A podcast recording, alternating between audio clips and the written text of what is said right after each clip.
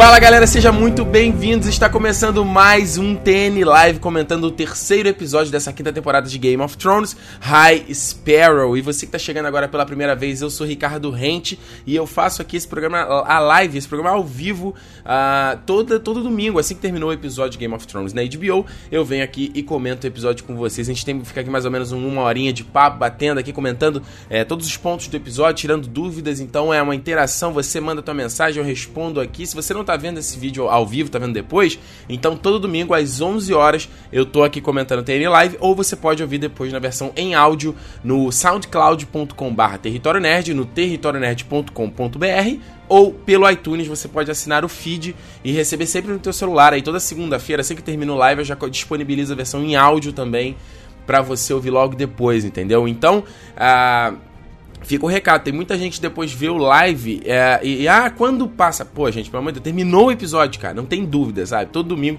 a gente só vai ter aí por volta de, é, acho que dois domingos que eu vou estar tá viajando, então eu não vou garantir que eu vou poder fazer live, então eu vou, é, eu falo de semana que vem, com mais detalhes.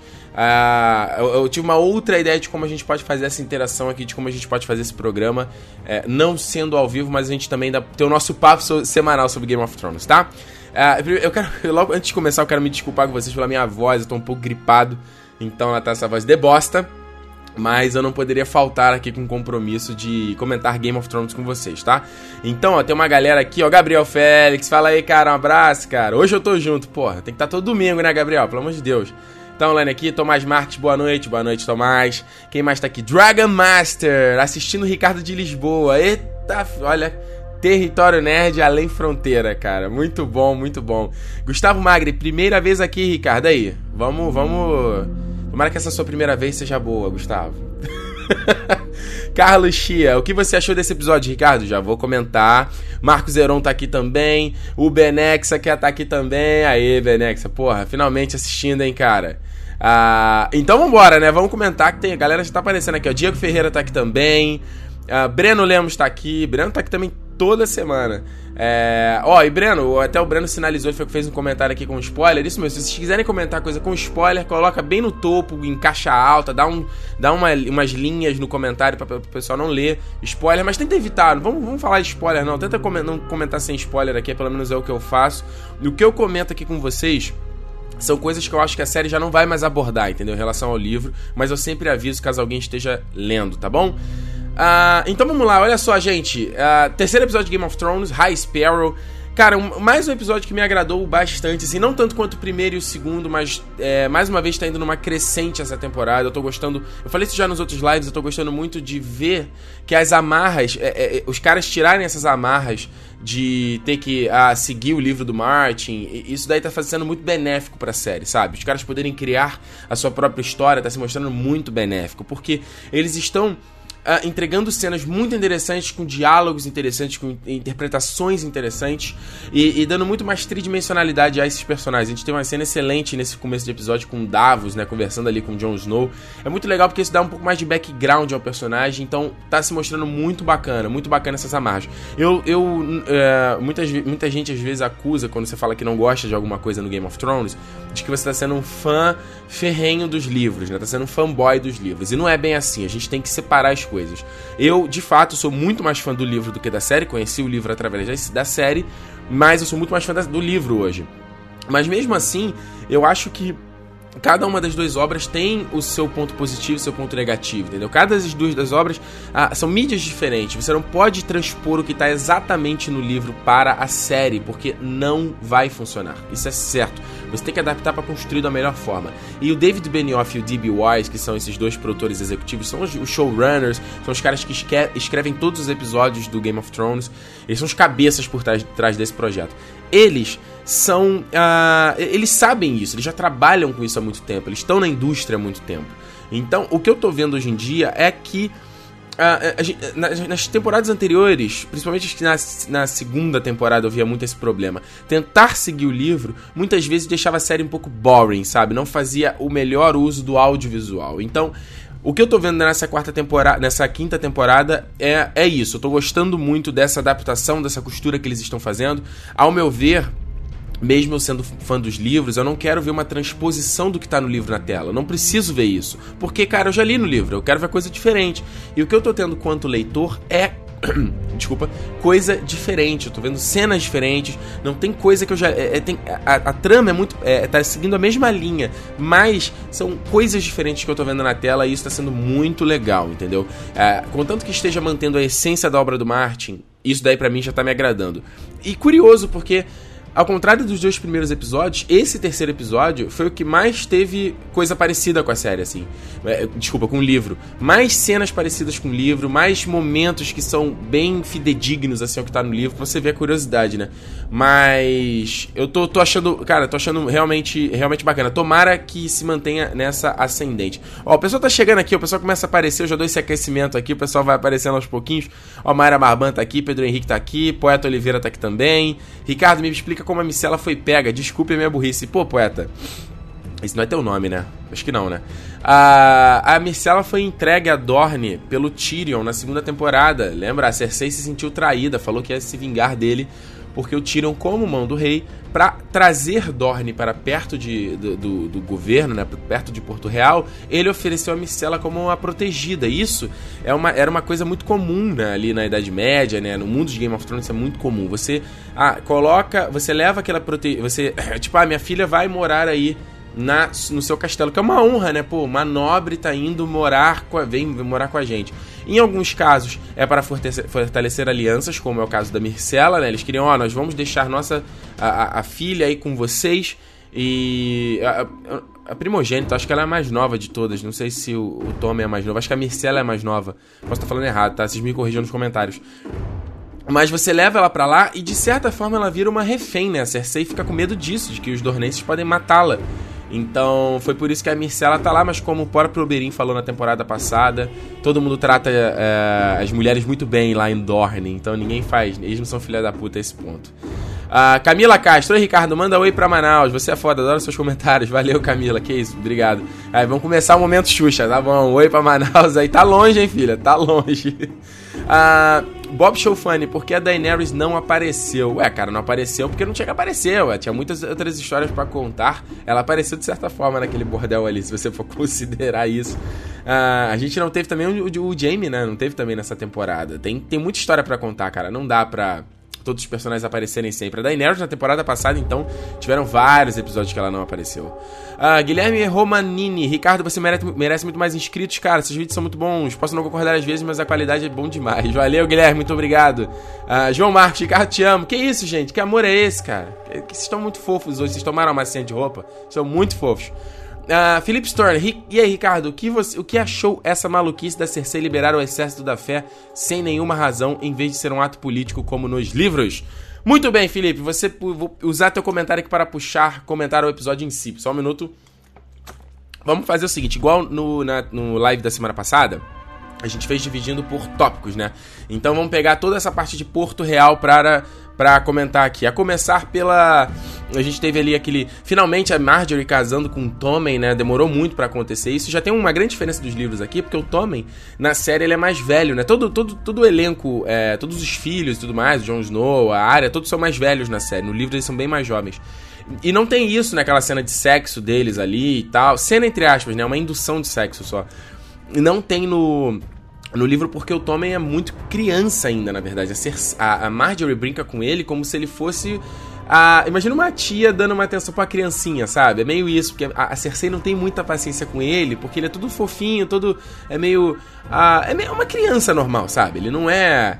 É, não, é, não, é, não, é, fraco, nem maligno. Ele é uma criança normal. Ele tem brinca, brinca com os gatinhos lá, que ele gosta e tudo mais. E a, Marjorie dá uma atenção a ele, entendeu? Ela vira aquela tia que brinca com ele, basicamente. Todo mundo sacaneia, tipo, cara, tá casando com uma criança. Acho que ele tem 8 ou 9 anos no livro, se não tô enganado. E foi legal na série você ver a cena, a interação deles, né? Já que o garoto é mais velho, o garoto deve ter 17 anos, sei lá. É, porque a, na cena não aparece nada, né? Eles não se beijam, não tem nada disso, até porque não poderia por questões legais. Mas é maneiro como eles fizeram na, ce, na cena ali para parecer que ela tá pelada, para parecer que eles beijaram, pra parecer que eles fizeram alguma coisa. É, é, essa é uma direção bem feita, né? E eu gostei muito desse começo desse episódio, você vê a Marjorie e a Cersei tendo esse embate delas. Eu já tinha falado para vocês no, no, primeiro live do, do primeiro episódio, se não tô enganado de que esse seria um, um, um, grande mote dessa temporada. Cersei versus Marjorie, essa luta entre elas que já tá cantando aí desde de, do terceiro temporada, né? Então, eu achei muito legal é, aquele, o diálogo dela com o Tommen, aí o Tommen tem um diálogo com a Cersei, a Cersei vai tirar uma satisfação com ela, ela ali com aquelas amas dela, né? E a, Marjorie sendo muito escrota com a Cersei, né? Tipo, ah, você quer vinho? A gente pode providenciar porque tá muito cedo pra gente beber. Aí a Cersei dá uma cara, tipo, você, você fica assim meio sem reação, né? A Marjorie conseguiu, ficou 1x0 pra Marjorie ali naquela cena. Mas achei. Uh, achei interessante, achei interessante esse, esse duelo entre elas. A gente vai ver bem mais disso nessa temporada. E outro ponto que a gente teve nessa, nessa parte de Porto Real foi a, a história ali do Alto Septão, né? Que era uma, é uma história também uh, muito relevante que acontece no quarto livro, né? No Festim dos Corvos. Uh, o Alto Septão, como eu já falei, ele seria tipo o Papa da religião ali do Game of Thrones, né? A religião dos sete, como, você, como vocês bem sabem. E ele Uh, como a gente bem viu ali, ele era um cara promíscuo, né? Tipo, esse cara foi eleito. Se vocês forem lembrar na segunda temporada, assim que eles vão despachar a Marcela pra Dorne, quando eles estão voltando para Porto Real, tem uma rebelião na rua. E até um cara lá tacar cocô no Joffrey. E aí tem uma puta merda lá. A Sansa quase é atacada por um monte de cara lá e, e é salva pelo cão de caça. E o Alto, o Alto Septão na época, que era um cara gordão, ele é, ele é morto, né? O nego arranca o braço dele. É uma parada bem brutal, assim. E, inclusive, a mulher, até contei no live passado, a mulher que o, o Braun tá se casando, ela foi estuprada nesse ataque por mais de 50 caras, entendeu? É bem agressivo o negócio. E aí eles elegeram esse novo Alto Septão, que é esse cara que tá agora, né? Que tem essas suíças, né? Tem aquela barba lateral ali é, gigantesca. E. Eu, eu, eu, até quero falar o seguinte sobre a cena dele no bordel do Mindinho. É, eu acho assim, eles queriam, eles foram do, pela maneira mais fácil de representar o cara ser corrupto, né? Que é o cara no bordel ali. E em contrapartida, eles conseguem cumprir a cota de peitinho e bundinha da temporada. E eu, acho, eu achei bem ruim, bem desagradável. Uh, no, no, sentido dele. Eu acho que eles não precisam a série do Game of Thrones não precisa disso. Pegar e fechar a câmera na buceta da mulher, sabe? Não precisa disso. Isso é. Isso é, é... Eu não tô nem falando isso contra o homem, assim, tipo, ah, nossa, é desagradável. Mas, tipo assim, cara, não te agrega nada a tua série, sabe? Vira, um, vira um, uma punhetação, vira um fanservice, vira nego pra é, adolescente ver isso ali. Entendeu? Pra quê? Não acrescenta nada a temporada. Eu acho que. Eu, eu, detesto quando a série do Game of Thrones apela para esse tipo de coisa, porque a série é muito melhor do que isso. Ela não precisa apelar para isso, entendeu? Então, uh, fica a minha crítica ao episódio, uh, esse momento. Mas a gente teve ali ele sendo escorraçado pelos os, os passarinhos, né? Eu não lembro como é que eles chamam na, na, na, série agora. Que vale explicar o seguinte, eu acho que até já expliquei isso no, no primeiro live também. Quando você tem uma guerra, Uh, você tem batalhas em, em vilarejos, é, plantações são destruídas. Quem mais sofre na guerra são os nobres, os camponeses. Os nobres são os camponeses, a ple, a, os plebeus, né? A galera, a, a, casta mais baixa do mundo. São eles que sofrem. Então muita gente às vezes tem sua casa destruída, sua, seu vilarejo destruído, o cara perde família, perde a plantação que ele tinha que era o sustento da vida dele, e o cara não tem mais nada. E aí muitos desses caras vão para as cidades maiores, vão para Porto Real, vão para pra é, grandes onde, onde estão os, os, maiores lords ali implorar por comida, entendeu? Mendigar.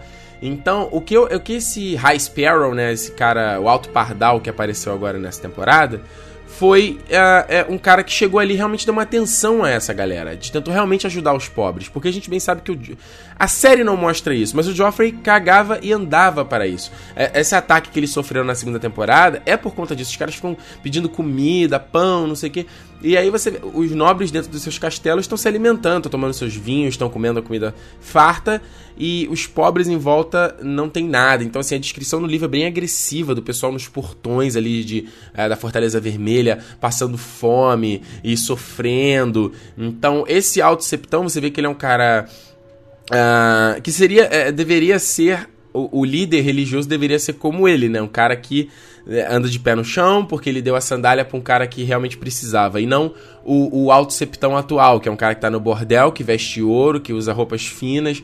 Então, uh, eu achei muito legal a introdução também do Jonathan, uh, Jonathan Price, acho que é o nome do ator, que um ator de cinema aí fazendo o personagem. Gostei muito da interpretação dele, né, mostrando que é um cara, um cara humilde e, e, bondoso, mas que não é bobo, entendeu? Que é isso que é o personagem do Alto Septão.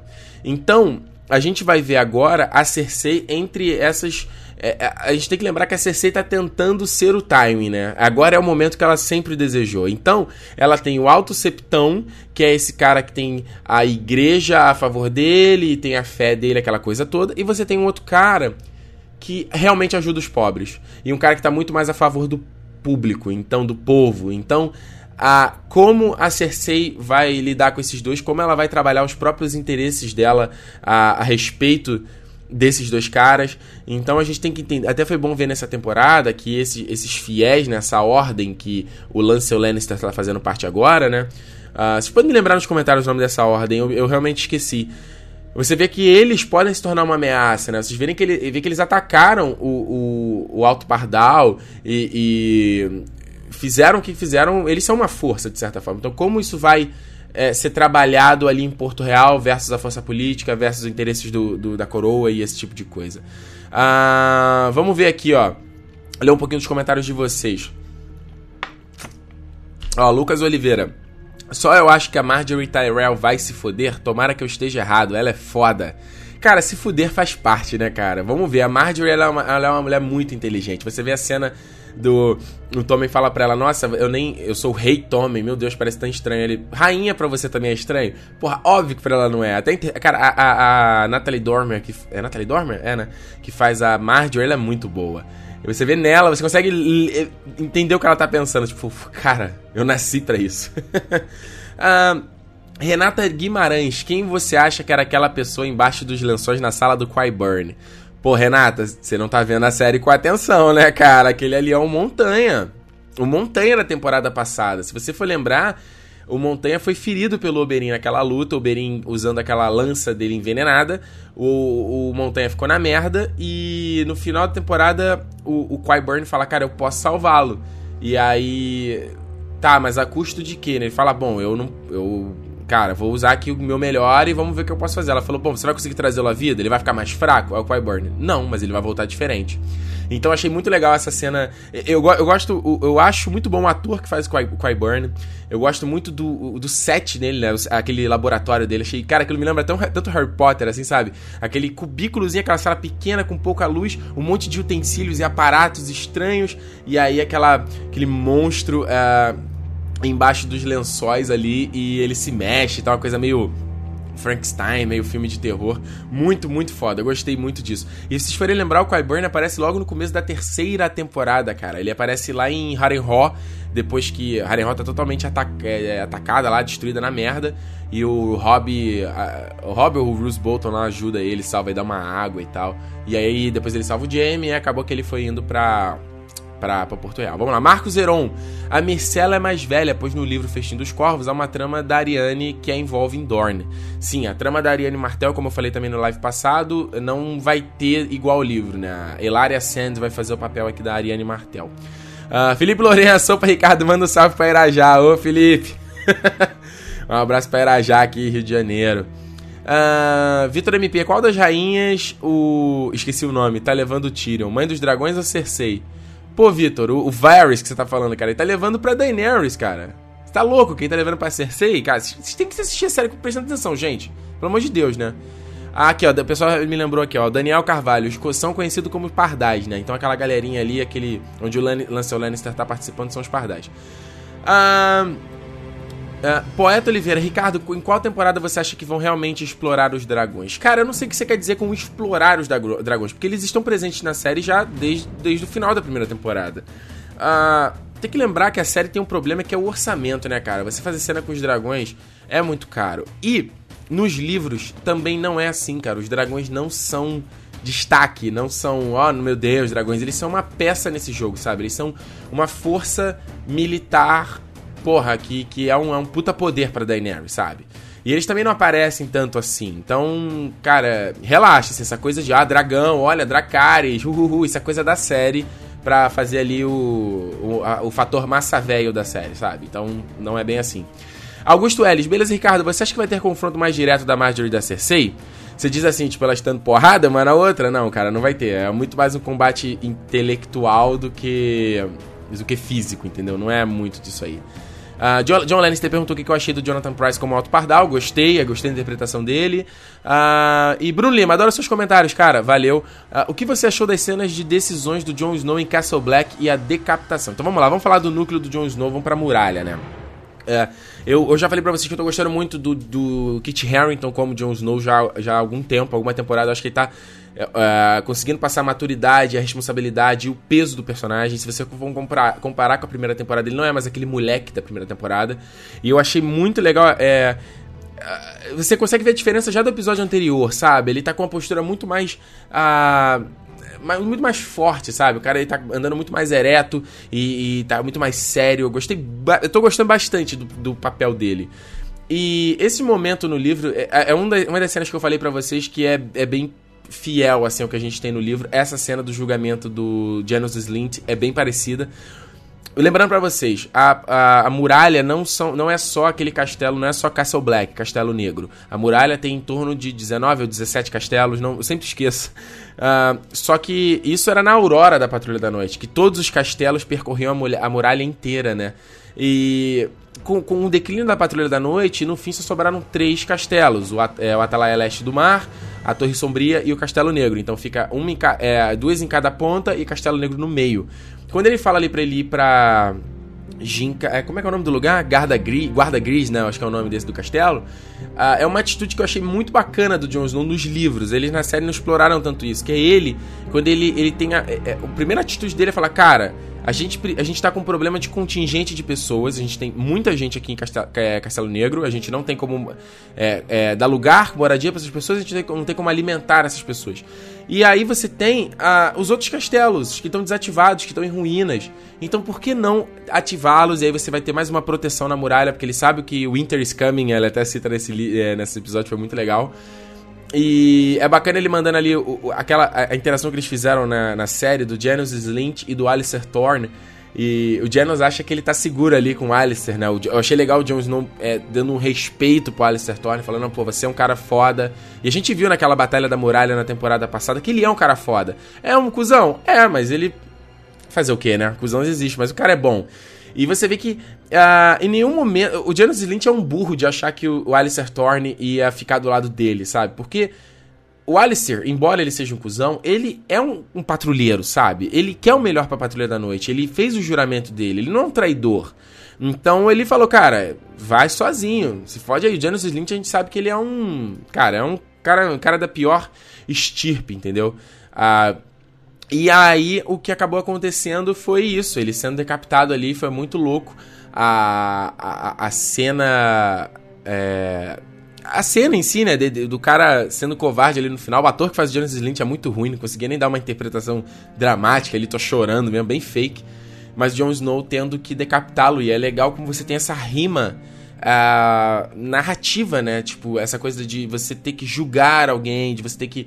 Uh, até o John, o, Ned Stark fala na primeira temporada, né? O cara que, que passa a sentença deve brandir a espada, que é uma coisa que é uma cultura do norte, e ele sempre debocha de que no sul, a gente até lembra quando o próprio Ned Stark é morto, o Joffrey dá a ordem para o Sorilin Payne cortar a cabeça dele. Tipo, não é o próprio Joffrey que tá dando a ordem, ele que deveria cortar. Então, é uma cultura muito do norte, o Ned Stark sempre fala isso. Então você vê o Ned no, começo da temporada, ele tenta que matar aquele moleque que ele ele, o moleque fala, pô, eu vi os White Walkers, sabe? E ele. Só que, pô, o cara é, traiu os juramentos da Patrulha da Noite. Então o Ned Stark sabe que o cara pode. Ele acredita que o cara não tá mentindo, mas ao mesmo tempo ele tem que executar o cara. E aí você teve depois o Rob Stark na terceira temporada tendo que executar o Richard. Stark. E agora a gente tem o, o Jon Snow tendo que executar o Janos Slint. Então foi um momento bem igual aos livros e foi muito foda. Assim, eu gostei demais dessa cena. Uh, tem uma pergunta aqui no Twitter, olha só, Leon, é o arroba Leo, é, Le0ZH, caramba, Leonardo, Leonardo M aqui. Onde está o fantasma? Não lembro o que aconteceu com ele. o fantasma, o lobo do Jon Snow, ele reencontra uh, ele na, na temporada passada, quando eles vão atacar lá a fortaleza do Craster. O, o, o fantasma estava preso lá. E ele recupera e não apareceu mais, né? Eles podiam mostrar. Eu acho que o, o efeito especial para aparecer lobo é bem mais barato do que fazer um dragão, né? Porque é só eles filmarem a raça do cachorro lá e botarem grande, né? Sei lá. Vamos ver aqui, vamos ver mais comentários de vocês. Uh, o Delano Brum falando aqui, ó. Uh, atrasado, fala Ricardo atrasado novamente, mas estou aqui de corpo e alma, menos o coração, pois ele pertence a Marjorie agora.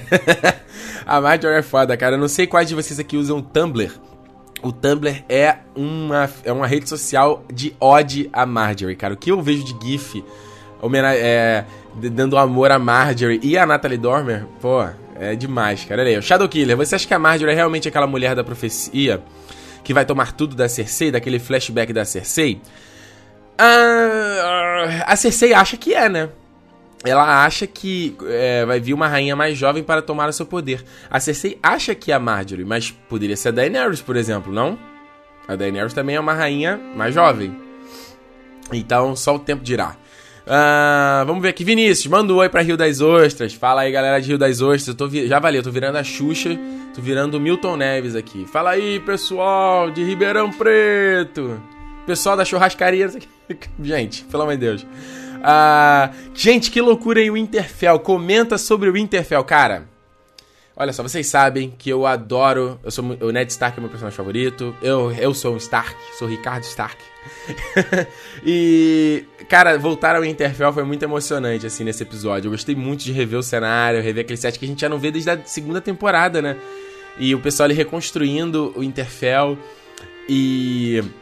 Pior ainda, né? Você vê nos Bolton, né? Que é a pior estirpe é, ali naquele local. E eles ainda. É, porra, cara, que, que bizarra aquela cena deles levantando os corpos esfolados. Que, que trabalho de produção bacana, né? Que incrível o corpo parecendo realmente esfolado ali. E muito Eu gostei mais ainda do Tion nessa, nesse, nesse episódio. Vocês sabem que eu tenho uma bronca com o Tion. Eu acho que.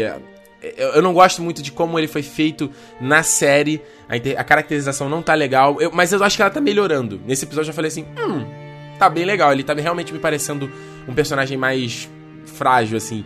E eu achei muito bacana ele trabalhando ali, tentando fugir da Sansa e tal. E ele vendo os corpos esfolados sendo uh, levantado, erguido, e ele lembrando do que ele fez com o, o Bran e o Rickon, né? O Bran e o Rickon, entre aspas, né? Que ele é, pediu lá pro cara esfolar. Uh, duas crianças lá para dizer que era o Bran e Rickon. Inclusive no livro, na série não é assim, mas no livro, quem esfola essas duas crianças é o, o Ramsay. O Ramsay tava. Ele, ele foi capturado, ele foi disfarçado para Winterfell como Fedor. E aí é, é assim que ele conquista ali a confiança do, do Theon. Ele começa a fazer esses. esses uh, esses trabalhos escusos pro Theon Greyjoy. Olha só, o Outright Gamers BR, meu Deus. que ótimo nick. Fala aí, Ricardo, beleza? Beleza. Cara, você acha que a Sansa vai mesmo casar com Ramsay? Uh, cara, eu achei uma loucura isso nessa, nesse episódio, né? Esse negócio da Sansa, porque eu já falei para vocês, o que a gente tá vendo da Sansa aqui é um mistério nessa temporada, porque Uh, a gente. O, o, o, último momento que a gente vê da Sansa, se eu não tô enganado no livro, é a parte que ela aparece com o cabelo lá. Mudou. É, é isso, o cabelo preto, ela aparece como a Alaine. Eu não lembro. Tem uma, é uma parte bem lá atrás que a gente viu da Sansa, assim. Então tudo que a gente tá vendo nessa quinta temporada já é meio que spoiler. E eu achei muito louco essa trama do Mindinho ali de. Como eles. Não do Mindinho, a trama dos produtores de amarrar, colocar a Sansa se casando com o Ramsay. É uma loucura. Cara, quem lê o livro deve estar, tá, meu, se rasgando ao meio com um negócio desse. Porque no livro é um pouquinho diferente. Como é que eu vou explicar pra vocês? Ah, Parte do acordo dos Bolton com os Lannisters envolvia isso. Nós precisamos ter uma, um casamento com a Stark, um casamento com a família, é, alguém nobre aqui, para validar nosso, o nosso pedido. Até o Stannis fala isso com, né, com o Jon Snow. Ele queria, ele queria é, sacramentar ali, é, firmar o Jon Snow como Jon Stark para que o norte uh, ficar, ficasse a favor de, do, dos Bolton ali como protetores do norte. Como eu falei já para vocês, Cara, nunca houve outra família protetora do norte a não ser os Stark. Isso é desde o início dos tempos. E nos Stark corre o sangue dos primeiros homens. Então, uh, eles são uma família mais pura, entre aspas, assim, a, a dominar ali, a tá no norte. Então a gente teve bons momentos nesse episódio de The Winter is Coming e ah, o, o, o Ramsay foi dialogar lá com o Lorde e o cara falou, cara, não vou, só existe a família do, dos Stark realmente que, que, que são os protetores do norte. Então, e parte desse acordo envolvia um casamento com uma Stark. E aí o que acontece? Quando a Sansa é, o, o, o, aí eu não lembro exatamente como é que era, porque o Tywin colocou o Tyrion pra ser o casamento, o casamento da Sansa, né? E aí eu não lembro se ele ia colocar, na verdade, a Sansa indo com Ramsay, eu não lembro de todo esse, esse negócio. Mas no fim, o que ficou depois do desaparecimento da Sansa foi... Eles pegaram uma menina, que é a Jane Paul, se não tô enganado o nome dela, que é, é, a gente tem que lembrar o seguinte, cara, existe a família mais nobre que é os Stark, mas tem as famílias mais baixas, né? Tipo os Stark ou os Amber, são outras famílias vassalas também. Então é, é uma, é como eu falei para você já aqui no live, é uma honra Tipo, pô, a minha filha vai viver com os Stark, sabe? Ela vai viver com os nobres e tal. Então, é, a Sansa tinha várias amiguinhas que eram também, era, era de casas nobres é, menores, digamos assim. E uma dessas meninas era a Jane Poole, e ela foi com a Sansa para Porto Real e tudo. E quando teve a merda da Sansa, é tudo, toda essa loucura que aconteceu em Porto Real, uh, o, o, que, o que aconteceu foi realmente de a, a, eles usarem a Jane Poole é, nesse esquema dela. Tipo assim, os, os Lannisters, cara, a gente não tem mais ninguém. O que, que eles fazem? Eles maquiam a, a Jane Pro como a área Stark. Eles mandam ela pro norte e falam: olha, gente, essa aqui é a área. E aí os, os Bolton, beleza, né? Eles acreditam. Olha, olha a merda que eles fazem. Eu nem, cara, eu acho que isso não foi nem plano do Time. Se eu não me engano, acho que isso foi plano da Cersei já no livro. Pra tu ver como é que a Cersei só faz merda. Uh, e aí eles mandam a Jane Paul e o Theon Greyjoy sabe que ela não é a área. Entendeu? E ele, ele te, é muito foda, porque ele fica o tempo todo ele falando dos olhos, tipo, dos olhos dela são castanhos. Tipo, parece que, parece que a Jane Paul tem olho azul, olho verde, alguma coisa assim, e a área tem olho castanho. Gente, eu não vou lembrar de tudo, beleza? Mas aí ele fica. Caraca, o, o, olho dela, ele mentalmente falando, né? Tipo, gente, o olho dela é castanho, eu sei que ela não é a área. E aí o, o Tio fica nessa coisa, meu, o que, que eu vou fazer, entendeu? Que, como é que eu vou agir aqui? E aí na série, até para simplificar, eles colocaram essa coisa da Sansa casar, e aí até. Uh, até casa com, com o negócio da Sansa crescer quanto uma personagem manipuladora, entendeu? E, cara, eu não tenho uma opinião formada se eu gostei ou não gostei disso, sabe? Por um lado, eu entendo que fica um pouco mais é, é, digerido, assim, pro, pro, é, pro público. Lembrando que tem tanta coisa para contar nessa série. Fica mais simples e mais fácil de, de mais fácil entendimento. Mas, por um outro lado, eu fico, caramba... Uh, eu, eu não sei se eu, se eu gosto tanto assim, entendeu? Essa coisa da Sansa ter que casar com Ramsay e tal. Eu achei legal no episódio mostrá-la fraquejando, não vou casar. Gostei muito da, da, interpretação da Sophie Turner. Ela tá realmente se mostrando uma, uma, uma, uma atriz bacana. Ela vai estar no próximo X-Men aí, inclusive. E ela falou, não, vou ter que ser forte, aquela coisa toda. E aí depois quando ela chega lá para complementar o Ramsay, ela age, né? É como igual um passarinho, né? Tipo, vai, faz o gesto e tal. É legal, de certa forma, porque fica coerente com a jornada da Sansa na série, entendeu? Desde a primeira temporada. Então, a... Uh eu achei, achei bacana esse episódio. Então vamos ver, olha só, vamos ver aqui mais o comentário de vocês, olha só. Muita gente ainda acha que a Sansa ainda continua sonsa, mas é claro que ela está jogando o jogo dos tronos, podendo ver naquela cena que ela chega em Winterfell e cumprimenta Bruce Bolton. Tá vendo? Eu gostei realmente também dessa cena, cara, achei muito bacana. Uh, Breno Lemos, todo o norte tem o sangue dos primeiros homens. Mais ou menos, Breno. É, mais ou menos. O norte sim tem o sangue dos primeiros homens, mas a família Stark é a que mais tem, digamos assim, entendeu? As outras famílias se misturaram e, e, e casaram entre si. Os Stark é a família mais antiga também, entendeu? Então eles estão descendentes direto dos primeiros homens. O, o, se eu não estou enganado, o primeiro. Um dos primeiros Stark era descendente dos primeiros homens. Então é isso que eu quero dizer com ter o sangue dos primeiros homens, entendeu? É, é mais, é, é mais puro, digamos assim. Vamos ver aqui, ó. Edit your name. Ricardo, você acha que as namoradas do Ramsay vão machucar a Sansa? E mais, você acha que o próprio Ramsay vai machucar ela? Cara, não tem nem uh, o que dizer, né? O Ramsay é um maluco. E eu achei muito legal a cena do. O... Cara, eu gosto muito do personagem do Bruce Bolton no livro, tá? O, o cara que faz o Bruce Bolton, que acho que é Michael Ectalion, alguma coisa assim. Ele é demais, cara. Acho que ele dá ele é ele é igual o Tywin, assim, é o cara que é cuspido e escarrado que tá no livro. Embora não seja fisicamente parecido com a descrição do Martin, a interpretação dele é muito boa, cara, é muito igual ao que é o personagem, aquela, aquela coisa fria, né, dura. eu gostei muito ele dando aquela lição pro Ramsey, tipo, você não pode falar galera. A galera não pode temer a gente assim. Tipo, ele, ele o, o, o, o Bruce vem dessa família louca que são os Bolton, mas ele não é burro, sabe? Ele é um cara muito inteligente. E o Ramsey é um porra louca do caramba. É um doente mental. Uh, e óbvio, cara, com certeza, o Ramsey ali, ele tá interpretando, ele tá ali, nossa, I'm a lady, eu não vou machucar ela, eu prometo. Cara, isso é tudo conversinha, é óbvio que ele vai machucar a Sansa, é óbvio que ele vai fazer merda. Cabe ver qual vai ser a reação da Sansa aí, né? Se ela vai ser em defesa ou ela vai conseguir, sei lá, vai lutar para tentar se defender ao menos. Mas eu achei, eu achei curioso aquele take que eles deram ali na cara das namoradas do Ramsey, que eu não lembro de, disso no livro, tá? E vocês estão falando Ramsley, tá? É Ramsey, tá? É, não é Ramsley, não. Uh, Vinícius Santos, a, a Sansa é sonsa mesmo ou é realmente vingativa em relação aos Bolton? Sei não, hein? Vamos ver, né, cara? A gente tá esperando já há algum tempo que a Sansa realmente assuma. Uh, vire uma personagem forte. Porque se a gente for ver todos os personagens, do, todos os filhos ali, né? Todos os primogênitos dos Stark estão crescendo. A gente, só o Rickon, né, que não cresceu, que desapareceu mesmo. Eu não sei que, cara, eu, eu, o Rickon é um dos maiores mistérios de Game of Thrones. Eu não sei o que eles vão fazer com esse moleque. Então você teve o Bran chegando lá e começando a receber o treinamento dele com o Corvo, o Corvo de Três Olhos no, no final da temporada passada. Você tem o Jon Snow virando Lorde Comandante. Você tem aquela cena foda da área na, na Casa do Preto e Branco. Uh, teve o Robb Stark virando Rei do Norte, acabou morrendo, claro. E a Sansa, onde ela vai, né? Então até precisa se provar, né? Então vamos lá. Uh, uh, deixa eu ver aqui que tem muita pergunta aqui que eu já respondi.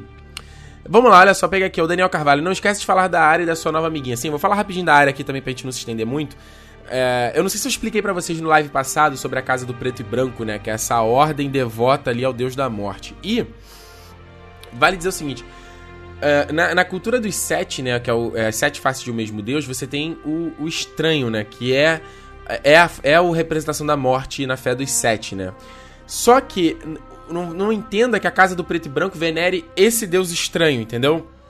A, a, a casa venera esse deus da morte como um deus universal, onipotente, uh, onisciente. É aquele é, é, é um fator comum em qualquer religião, em qualquer vida, em qualquer coisa da natureza. Todo mundo vai morrer. Então, uh, Segundo. Desculpa, gente, eu tô realmente gripado, tá, tá complicado. tá fungando aqui. Quem tá ouvindo seu áudio depois, não, desculpa, galera. Semana que vem eu já vou estar tá melhor. Uh, o que a gente vê é o seguinte. A. O que eu tava falando? Assim. A, a, a, morte é o fator, então, que tá presente em todas as religiões. Então, para eles, o Deus da morte é o Deus. Cara, ele, ele é, uma, é o soberano de todos, assim, entendeu? E você vê, foi muito legal ali, eu achei muito legal aquela, aquele cenário ali, e achei muito legal é, mostrar todos os deuses, né? De que não, ele não venera os deuses. Então você tem o Hulor ali, que é o deus vermelho, você tem a, a Weirwood, né? Que é a árvore coração, que é dos Stark, que é dos. A galera que venera os deuses antigos. Você tem a, o, o, os, os Sete, né? Que é os deuses lá dos, dos Ândalos. E, e, e, o deus afogado, até cita o deus afogado, que é o deus dos Greyjoy, né? Então, Uh, é legal você ver que é, é uma ordem que não toma partido de nada, é uma ordem neutra, digamos assim. É uma ordem que venera a morte. E aqui, até, não sei se deu pra ficar claro naquela cena quando o maluco vai lá e toma aquela água do poço muita gente vai para aquele lugar ali para morrer, entendeu? É tipo a pessoa, cara, não quero mais viver e é isso, acabou, eu quero servir ao Deus da morte. Eu, tô, eu achei legal os diálogos que eles deram para construir o que, que é essa ordem, entendeu? De que uh, você, não, você não pode matar o seu bel prazer, você tá oferecendo é, a vi, essa vida é do Deus da morte. O, o, o, cara tem que. Todos os homens vão morrer, mas todos os homens devem servir também. Achei muito legal essa história. E mais ainda, esse fator de que se você vai virar ninguém, você vai deixar de ser Arya Stark, cara. Então, é eu acho que eu não falei isso no live passado, mas a partir do momento que a área entra nessa ordem, ela vai abandonar, inclusive, o, o objetivo dela, a vingança dela, entendeu? E é foda esse negócio, tipo, é, eu vou matar a Cersei, vou matar a, o, o, o Joffrey não mais, mas tipo assim, eu, eu, não vou poder fazer a minha vingança, que em nome dela falar os nomes da galera, não, aquilo ali morreu, entendeu? A não ser que ela mate essa galera, dado uma função com um propósito XPTO certinho e tudo mais, porque aquela ordem ali não faz não mata o bel prazer, porque eles não são ninguém. Então ninguém tem desejos pessoais. E eu achei muito legal aquela cena da área desapegando das roupas dela, né? Aquela coisa toda. Eu fiquei realmente emocionado. Eu confesso que eu fiquei com os olhos marejados. Isso eu, eu achei muito bacana. A interpretação da Macy Williams foi muito bom. Ela tá realmente crescendo como atriz. E achei legal no final ela não abandonando a agulha, né? Aquela espada dela. Eu mesmo falei, Cara, não, não joga isso fora, cara. Porra, foi o presente do teu irmão, Jon Snow. É a tua última lembrança de casa, cara. É a última coisa. Não joga isso fora. Então foi legal ela ter escondido aquilo ali e começado a entrar naquela ordem. Aquela menina que tá junto dela ali, ela é um pouco diferente no livro. Ela é descrita como uma criança velha, é meio bizarro. É como se fosse uma criança, mas que parecesse uma velha ao mesmo tempo, e ela é cega. É, é uma, é uma coisa bem louca. Ali eles botaram só uma garota meio normal. Tomara que eles não tirem toda a graça da personagem, né? Então, a. Eu tô achando interessante, tô achando interessante do cara ali como o Jaquen Hagar também, tá, tá funcionando, como eu falei no livro, é o, é o, é o cara gentil, é um outro personagem.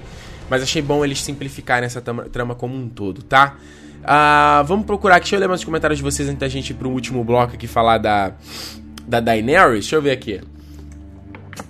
O Breno Lemos fez uma correção aqui. Na verdade, os primeiros homens conquistaram todo o Westeros e quando os Ândalos chegaram no vale, através do vale, eles conquistaram toda o Westeros, exceto o norte por causa do fosso que ele. Isso, exatamente. Os Ândalos eram os caras devotos do, dos Sete. Então, por isso que no sul de. Uh, ali do, de, de Fosso Kalim, né, que eles mostraram até nessa temporada pra. Fosso Kalim, ali aquela área do gargalo, é, é uma, é o, é, eles falam, né, que é o neck, né, o pescoço ali, a área do, é uma, é, é enfim, neck no original e gargalo no, no, na tradução do livro que é, é uma área é onde o, o, continente se afunila, é uma área totalmente pantanosa, então acesso ao norte é muito difícil, só através realmente ali daquele forte do Fosso Kalim. Então, da, dali para baixo a galera venera os sete deuses e dali para cima venera, venera os deuses antigos. Então, por isso que muitas vezes eles falam, eu prometo é, pelos velhos e novos deuses, entendeu? Então, porque é um mundo totalmente dividido. Ah, vamos ver aqui. Deixa eu ver o que tá falando aqui. Tem um comentário no. Rodrigo Sintra aqui no Twitter. Ricardo, fazendo matéria de Game of Thrones, mesmo assim estou vendo a quinta temporada. Será que não iremos ver Jon Snow e a Rainha dos Dragões juntos? Cara, esse é o maior. Uh, teoria de Game of Thrones, que é, é Jon Snow e Daenerys juntos. Se vocês botarem no Google o termo Jonaris, né? Vocês vão ver um monte de gente que fica chipando, né? Que é o termo, esse casalzinho, que eu acho bem tosco, entendeu? Eu já até falei num tempo. num. Uh, num, num live passado de que eu não acho que o livro vai, vai por essa abordagem, mas a série vai, entendeu? Dessa coisa de ter um casal, de terminar os dois juntos. Eu acredito, eu acredito, não tô falando vai, eu tô só mãe de Ná aqui, né? Tô falando premonição. Mas eu acredito que a série vai assim por esse caminho de, de firmar esse, esse relacionamento, essa coisa deles todos e tal. Uh, Rick Juruaia. Ricardo, o que aconteceu com o filho bastardo do Robert Baratheon? Mande um salve para Minas Gerais. Um salve para Minas Gerais, Rick. Ó, eu vou visitar a terra de vocês, hein? Comer aí. Comer queijo Minas com doce de leite. Hum, maravilha, hein? Rick, olha só. O. Gente, como é que era o nome do moleque? É. Caraca, esqueci. Aquele moleque que andava com a área. Esqueci completamente. Gendrick, lembrei. O, Gwen... o Gendrick ele foi salvo pelos Sordavos, né? Lá na terceira temporada. Foi, acho que foi na terceira temporada. E ele foi para Essos, cara. Ele se desve... ele tá é, em Essos. E no livro tem um rumor, tem uma especulação de que ele se afiliou a um grupo de mercenários, entendeu? Que em Essos tem uma porrada. Então foi meio isso. No livro é outro personagem, é o Edric Storm, não é o Gendrick. Porque são vários bastardos, né? Na série eles botaram um só. Uh, vamos ver aqui, deixa eu ver se tem mais comentários aqui. Uh, Vinícius Fernandes, qual foi o acordo entre o Bruce Bolton e o Mindinho? Pô, cara, o acordo é de que a Sansa casa com o Ramsay, a gente tem que ver o que, que o Mindinho vai tirar disso aí, né? Porque o, o Roose Bolton precisa de um Stark ali pra, pra poder... Pra poder, né, ter, ter ali o, a, a, pretensão dele a Protetor do Norte válida. Uh, Srelial... Nossa, cara, que, que terrível esse nick aqui. Conseguindo assistir ao vivo pela primeira vez. Parabéns pelos posts. Valeu, cara. Obrigado. Uh, foi mal ter zoado teu nick aqui, tá? uh... Digo que você também, primeira vez, que já tem minha presença confirmada semana que vem. Parabéns, muito boa live. Valeu, galera. Olha só, então vamos falar aqui, vamos, pro final, né? Vamos pro final aqui do episódio. Uh, Daniel Carvalho, fiquei sabendo que, no, que, no, que o Mance Raider não morreu nos livros e foi para o Interfell. Procede? Isso não vai acontecer na série? Vai mudar muito o desfecho dessa trama? Sim, cara, o Mance Raider ele não morre nos livros. Ele é ele troca de corpo, na verdade, sabe? A Melisandre usa uma uma magia lá e ele troca de corpo, morre o camisa de chocalho, se eu não tô enganado, ou é o contrário? Acho que é isso, ele troca de corpo com camisa de chocalho. E ele vai para é, e tem uma grande teoria de que ele vai realmente para Winterfell e se infiltra lá na, na nos Bolton ali. A gente não sabe muito bem o que, que ele vai fazer, o que, que ele vai conseguir para pra... Qual o plano do Mance Raider nisso tudo, né? Até porque ele fala até no, no, na série ele não fala, mas no livro ele foi para o Winterfell naquela cena do. Sabe quando o Robert chega em Winterfell? Primeiro episódio, isso. O Mance Raider tá naquela festa, entendeu? Ele se infiltrou ali pra mostrar que o cara é muito foda. Ele tocando violãozinho, ele toca um instrumento musical lá bem característico. Vamos ver aqui, sei que tem mais aqui. Uh... E o Ricon, qual foi a última. Apari... O Thiago Luz pergunta aqui. E o Ricon, qual foi a, última, a sua última aparição no livro? O Ricon aparece no último livro, na, na, última vez no livro, igual na série. Ou seja, lembra que ele foi embora no episódio 9 da terceira temporada, se eu não estou enganado. No episódio Casamento Vermelho. Acho que foi esse episódio, ou foi no anterior, sei lá, no 8. Ele, eles se separam, justamente para que eles não uh, não encontrem, né? Pega os dois últimos Stark, aquela coisa toda. E a gente não sabe, cara. Não dá para saber qual é do Rickon. O Rickon é um personagem muito interessante dos livros, assim. Você não sabe muito qual é dele. Ele parece um personagem super selvagem, meio místico, meio sinistro. Ele é muito interessante e, cara, eu não. Eu queria muito que o Martin desse uma pista, mostrasse alguma coisa, porque tá foda, cara. Uh, então vamos lá, olha só, gente. Chegando aqui na última parte do live, que foi o. O. Tyrion e o Varys chegando em Volantes. Vamos lembrar, Volantes era a cidade natal da Thalissa, a mulher que casou com o Rob, né? Ele até fala, ela fala, ela fala sou Thalissa de Volantes. E eu não vou conseguir. Eu, eu, não lembro exatamente qual era. O, o que, que essa série tinha de mais. Ela era uma série mais de mercadores. Eu não lembro se era exatamente isso. Gente, desculpa, são muita. Cara, o quarto e quinto livro do Game of Thrones tem tanto conteúdo, tem tanta informação que é difícil lembrar de tudo, tá? Mas eu, se eu não tô enganado, era isso. Era uma série. Era uma, era uma cidade mais voltada para essa coisa mercantil e tal. Tinha né, muitos piratas, navegadores ali. Se eu não tô enganado, é bem isso. E eu achei muito legal eles manterem uma coisa do livro que foi a, o Tyrion presenciar aquele culto ao Deus Vermelho. Eu achei isso muito foda, entendeu? Eles mudaram a personagem, né? Botaram uma japinha ali, acho que na série é, não, é, não, é, não é nem uma mulher, acho que é um cara, se eu não tô enganado. E ela, ela, ela orando ali, achei legal para mostrar que essa fé realmente tá presente no Westeros, é, em Westeros, em Westeros e Essos também, entendeu? Uma fé forte. Até no, no na, na, Casa do Preto e Branco apareceu o coração flamejante lá, que é o símbolo do Rulorn e tal, aquela coisa toda. E eu achei muito bacana a. O, o, cara, o figurino daquela menina fazendo orando, que, que, que figurino foda, cara. Eu falo isso toda live, mas eu acho muito maneiro as roupas. Que, sabe por quê, galera? Seria muito fácil as roupas parecerem fantasias. Sabe como. É, é eles vão fazer agora a série da, a série da Supergirl? Cara, aí saiu uma foto da menina vestida com a roupa da Supergirl. Cara, parece um cosplay, sabe? Parece uma fantasia de carnaval, é ridículo. Aí você tem a menina que vai fazer a Mulher Maravilha no filme aí do, do Batman Super-Homem. Parece fantasia. Então, eu, eu sempre falo isso que eu acho muito foda, que não parece fantasia. Parece realmente uma roupa real e eu acho muito foda todo o design dela. Eu acho irado, assim. Até porque eu, quando, eu sou, quando eu ilustro, eu não tenho criatividade nenhuma pra roupa. Uh, eu achei legal aquela cena do bordel ali também, né? O, o, o Tyrion indo na, no seu maior diversão e não conseguindo, né, consumar o fato ali com a menina. Eles também mostraram toda aquela, aquela história ali da tatuagem na cara para simbolizar os escravos, uh, que é uma coisa que a, a Melisandre até conta pro Jon Snow porque ela não tem a tatuagem, porque ela deveria ter também, entendeu? Mas ela não tem. Se eu não me engano, acho, acho que a Melisandre era até, era até uma. Era, era puta, uma coisa assim, se eu não tô enganado. Uh, e ela não tem a tatuagem, não lembro por quê. E aí a gente, eu achei muito bacana toda a cena deles mostrarem ali o, o, o Sr. Jorah Mormon, né? Eu já tinha cantado essa pedra para vocês nos lives passados, que nós voltaríamos a vê-lo, não deu spoiler para vocês, mas é exatamente assim no livro.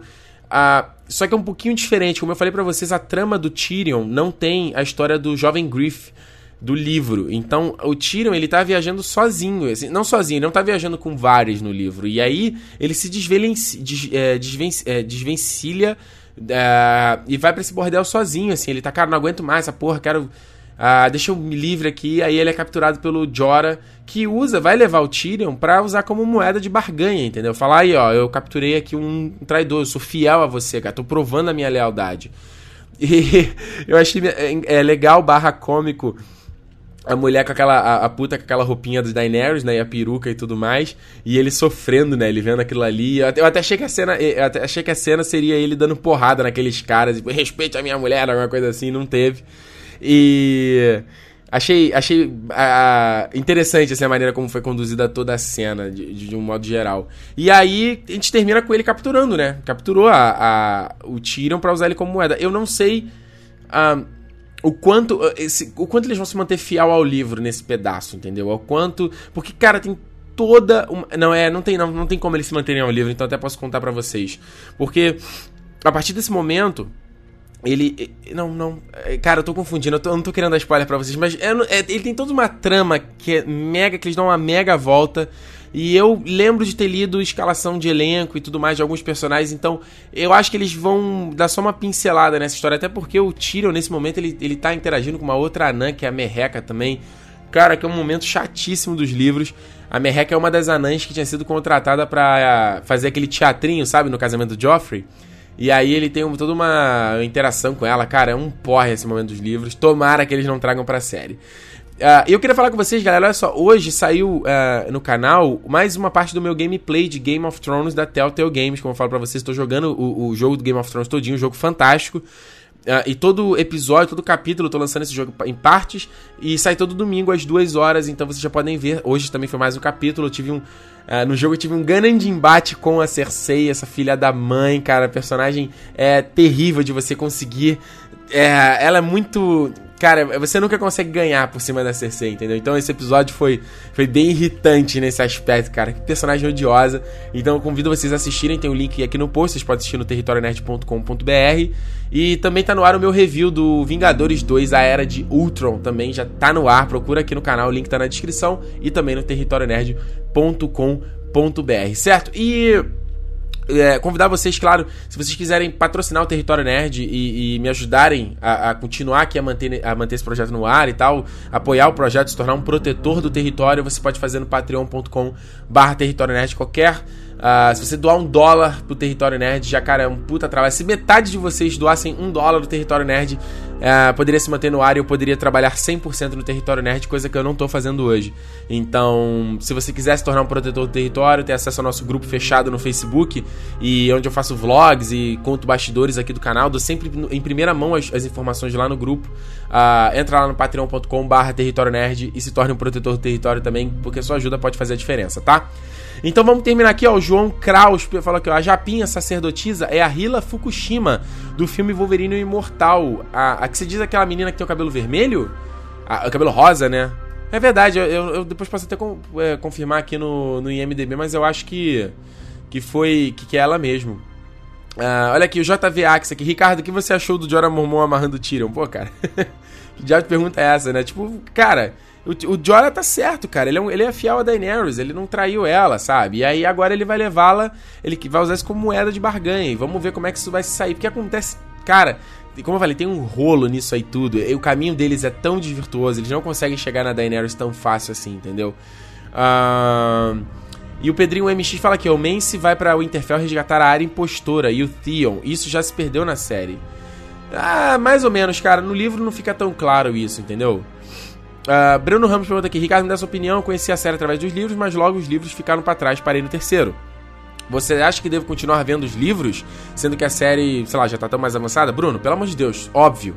Óbvio, você não vai parar de ler o livro, cara. Pelo amor de Deus, o livro é, é, é um milhão de. É, é, infinitamente superior à série, sabe? É muito mais conteúdo. Né? Gente, eu sempre falo, cara, lê, vamos ler, gente. A gente precisa ler mais, sabe? Menos, menos, ler menos timeline do Facebook ler mais livros. E os livros de Game of Thrones são um puta incentivo para isso. Então, ó, cara, não para de ler. Não, não larga o livro aí. Fala sério, hein? Que vergonha, hein? Uh, no Delano Bruno, nos livros, o Gendry fica junto com a galera da Irmandade Sem Estandartes. Isso, porra, Delano lembrou bem. No livro, o Edric Storm, que vai lá com a Melisandre, e depois o Sordavos liberta ele. E no livro, é o, o, no livro, o Gendry fica com a Irmandade Sem, sem Estandarte. Aquela galera do Beric Dondarrion, o Taurus of Mir e tal. E ele aparece depois mais à frente na série. Não sei se vai aparecer, vai acontecer isso também eu adoraria ver aquela galera de novo, cara. Já falei várias vezes, adoraria ver aquele pessoal de novo. Uh, Luna, pô, coitado do Gendry, ainda tá remando aquele barco. Foda, né? O cara foi remando abraçada até, uh, até Essos, cara. Sinistro, né? Então, então é isso, gente. Acho que a gente compreendeu que pegou o episódio todo. Semana que vem a gente tem mais um episódio de TN Live. Só na outra semana que a gente não vai ter, porque eu já vou estar tá viajando, se eu não estou enganado. Ó, no dia 9. No dia 9 não, no dia 10 eu não vou estar tá aqui. No dia 17 eu não vou estar tá aqui, mas no dia 24 a gente tem live, então a gente vai ficar dois domingos sem live aí. Mas eu aviso pra vocês semana que vem direitinho, tá? Pra gente. E eu também vou falar como é que a gente vai fazer aqui o nosso programa. A gente vai ter, vai ter um TN Live meio não TN Live assim, tá? Então semana que vem a gente tem o quarto episódio dessa quinta temporada, The Sons of the Harpy, os filhos da arpia. E a gente vai, quem sentiu falta da Daenerys nesse episódio, vai ter muito mais da Daenerys, certo? Então, galera, semana que vem, domingo, 11 horas, tem mais TN Live. Se inscreva no canal para não perder uma próxima atualização. É aqui o canal novo do Território Nerd. Entra lá no territorionerd.com.br se você quiser ouvir a versão em áudio ou o Nerd Station ou podcast do Território Nerd. E me siga nas redes sociais que eu tô sempre comentando do Game of Thrones por lá. E a gente se vê semana que vem em mais um TN Live. Tchau!